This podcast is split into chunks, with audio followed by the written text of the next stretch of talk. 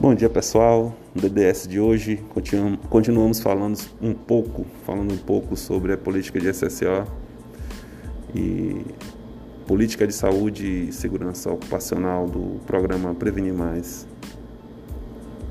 Falando agora do, da política de número 9, disponibilizar os, aos órgãos de saúde e segurança ocupacional os meios necessários para o exercício de suas atividades. Né? Política de número 10, estabelecer e manter um sistema de gestão de saúde ocupacional, promovendo sua melhoria contínua. De número 11, atuar permanentemente na pesquisa de novas tecnologias para proporcionar uma cultura e desempenho positivo da saúde e segurança, prevenindo lesões e doenças relacionadas ao trabalho. Finalmente, a política de número 12, assegurar a consulta e participação dos trabalhadores nas questões relativas à saúde e segurança ocupacional. Não deixe de consultar o documento Planejamento Estratégico de Saúde e Segurança Ocupacional. Um abraço. Obrigado.